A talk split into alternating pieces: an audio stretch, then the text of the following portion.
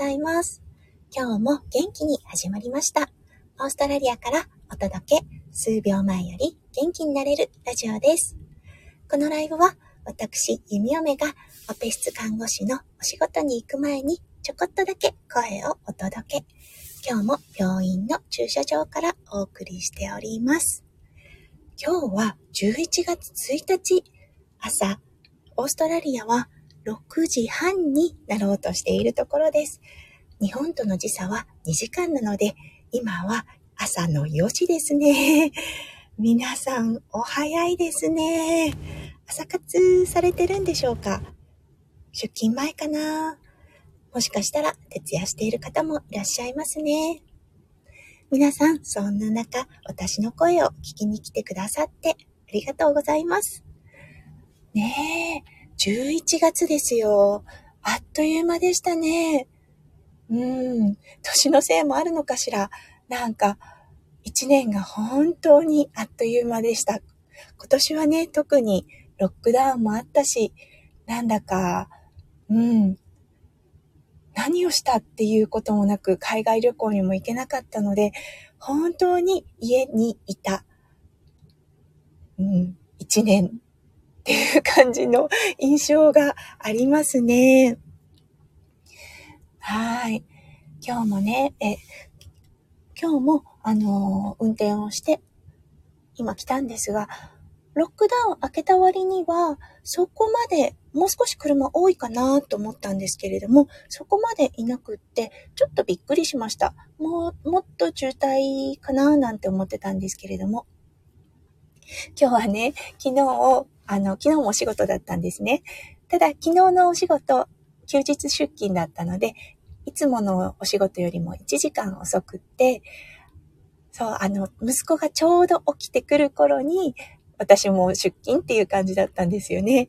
昨日は初めて息子が 私が出勤に行こうとした時に、もう絶叫と号泣でした。近所、ご近所さんが全員起きてしまうんじゃないかなっていうくらい、すごい泣き声だったんです。気づいたんでしょうね。お母さんが車で出かける8時間は帰ってこないっていうことに。ねえ。そう、あの、今日はね、1時間早めだったので、まだベッドに息子がいたので、あの、そーっと、物音を立てずに準備をして、そっとそーっと出てきました。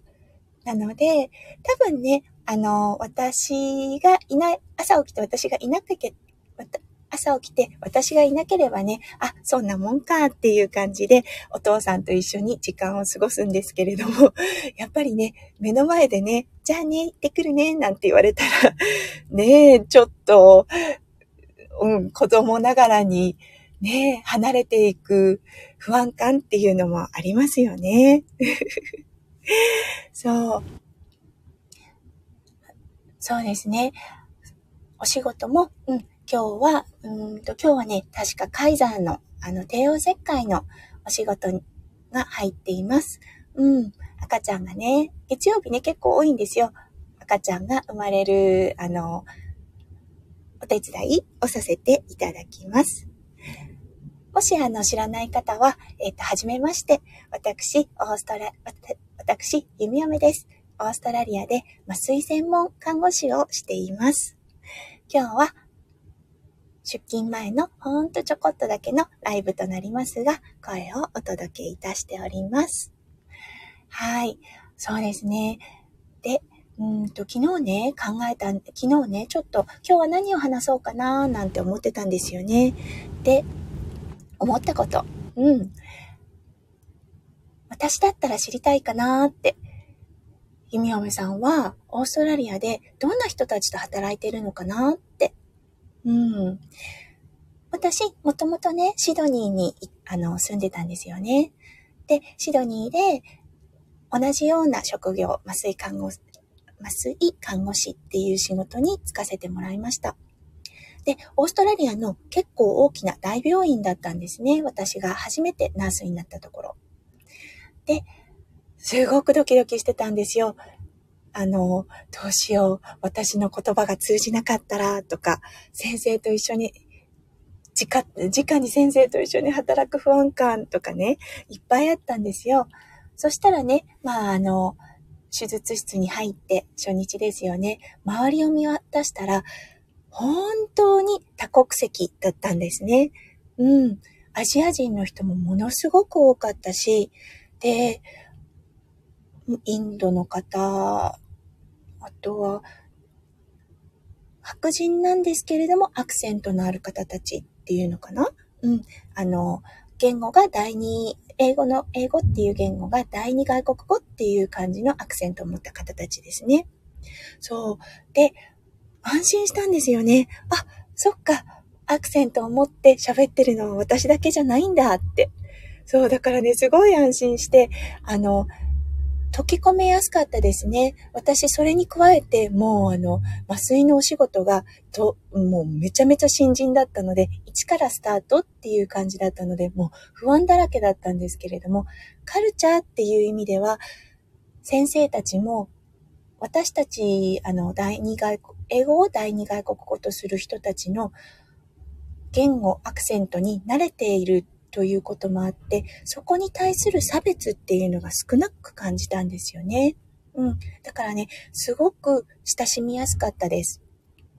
そして、そこで私4年間、あの、麻酔看護師としてお仕事をさせてもらったんですが、その後、シドニーから70キロ離れた場所に移動してきました。はい。それはね、あの、またいつかライブでもお話をしますが、シドニーに住んでいたらいつまで経っても家が買えないなっていうことに気がついて、私たちこっちに引っ越してきたんですね。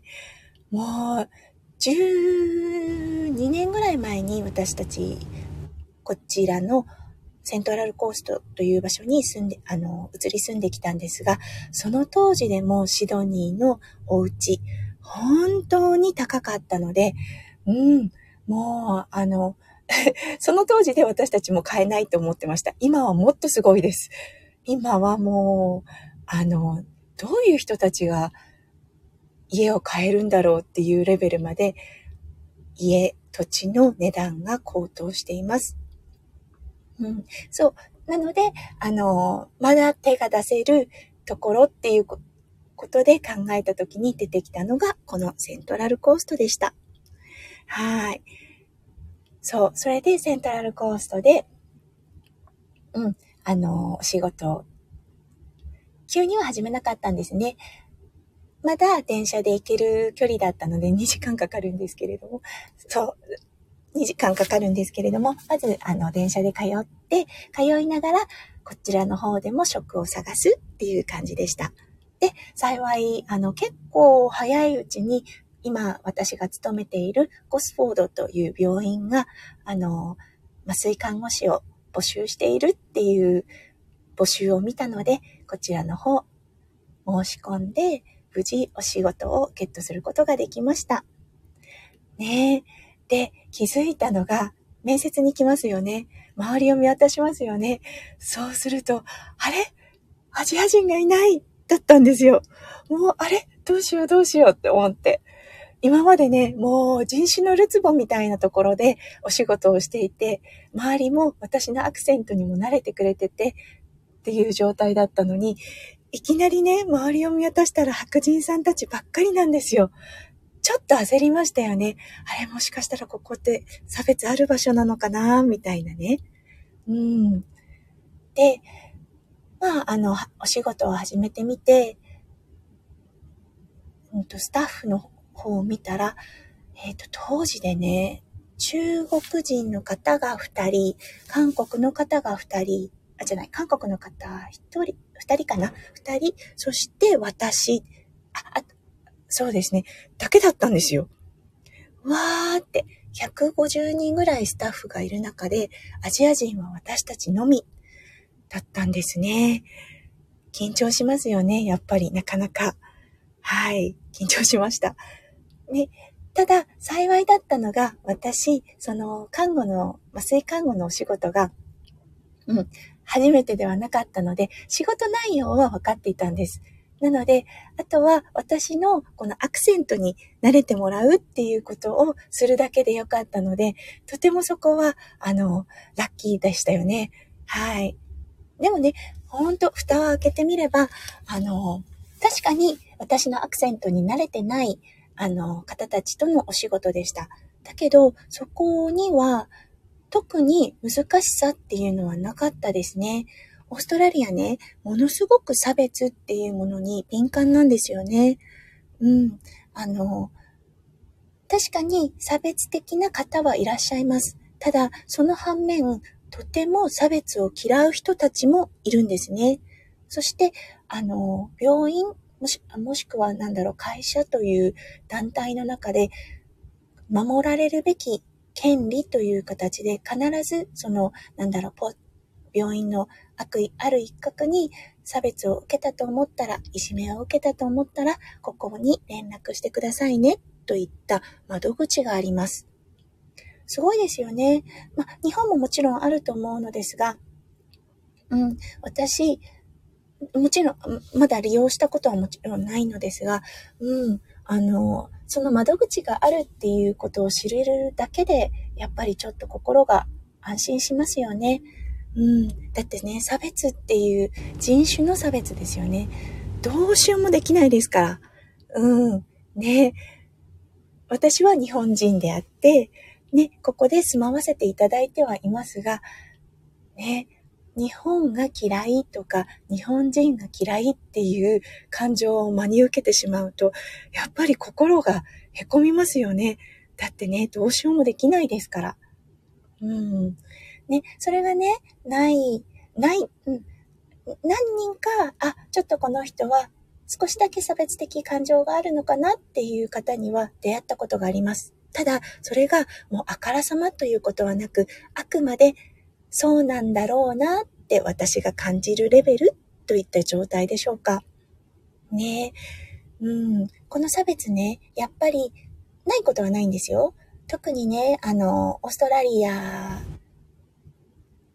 オーストラリアと日本、あの、戦争でね、やっぱり、あの、対立した状態にあったので、特にあの、アンザックデーという戦争に行った方のまあ、あの、御霊だったりとか、あとはね、あの、ベテランって、うんと、戦争体験者の方たちを、あの、なんだろう、こう、お祝いする、うん、ありがとうの感謝の気持ちを込める日というのがあるんですが、その日はやっぱり、あの、ちょっと私は気をつけています。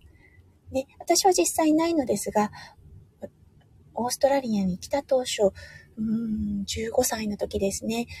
こういう日があってね、アジア人の人はちょっと嫌な思いをする時があるかもしれないから、その時は午前中、そのパレードがある時は外出は控えてねって私はホストファミリーに言われました。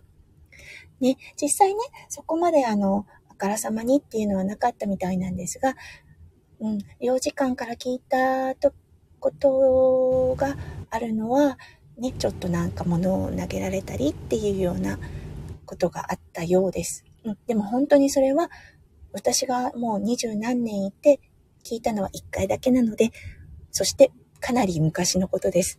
なので今はほとんどそういうこともないのじゃないでしょうか。うん。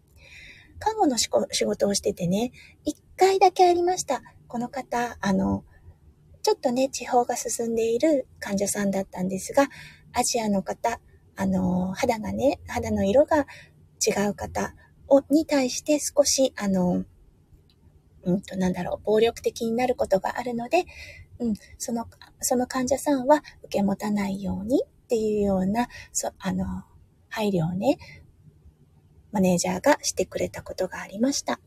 うん、どうしてもね、地方が進むと、ね、嫌な記憶とかが戻ってきま、来てしまったのかな。ね、あのー、多分戦争の体験者だったんだと思うんですが、うん、そう。だからお互いにね、嫌な思いをしないようにっていう感じで、ちゃんとあのメッセージが伝えられるので、ね、そういうとこ、やっぱりオーストラリアならではなのかなって思いました。うん。はい。